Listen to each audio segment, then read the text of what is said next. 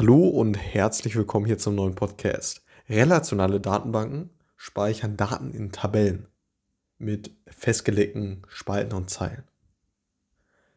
Jede Tabelle hat eine ja, eindeutige Primärschlüsselspalte, über die Daten halt miteinander ja, verknüpft werden können. Also die unterschiedlichen Tabellen, die in dieser Datenbank liegen, können da, dadurch eben ja, miteinander verknüpft werden. So.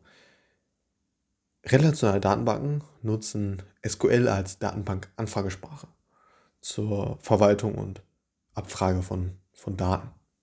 Das ganz kurz zu relationalen Datenbanken. Im Gegensatz dazu speichern, ähm, ja, speichert eine äh, NoSQL-Datenbank Daten in einer ja, eben nicht relationalen Struktur. Wie zum Beispiel Dokumente, Graphen, oder Schlüsselwertpaare. Und genau, NoSQL-Datenbanken sind in der Regel eben ja, flexibler als relationale Datenbanken.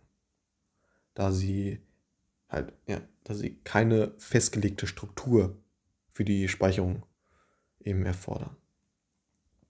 Darüber hinaus sind NoSQL-Datenbanken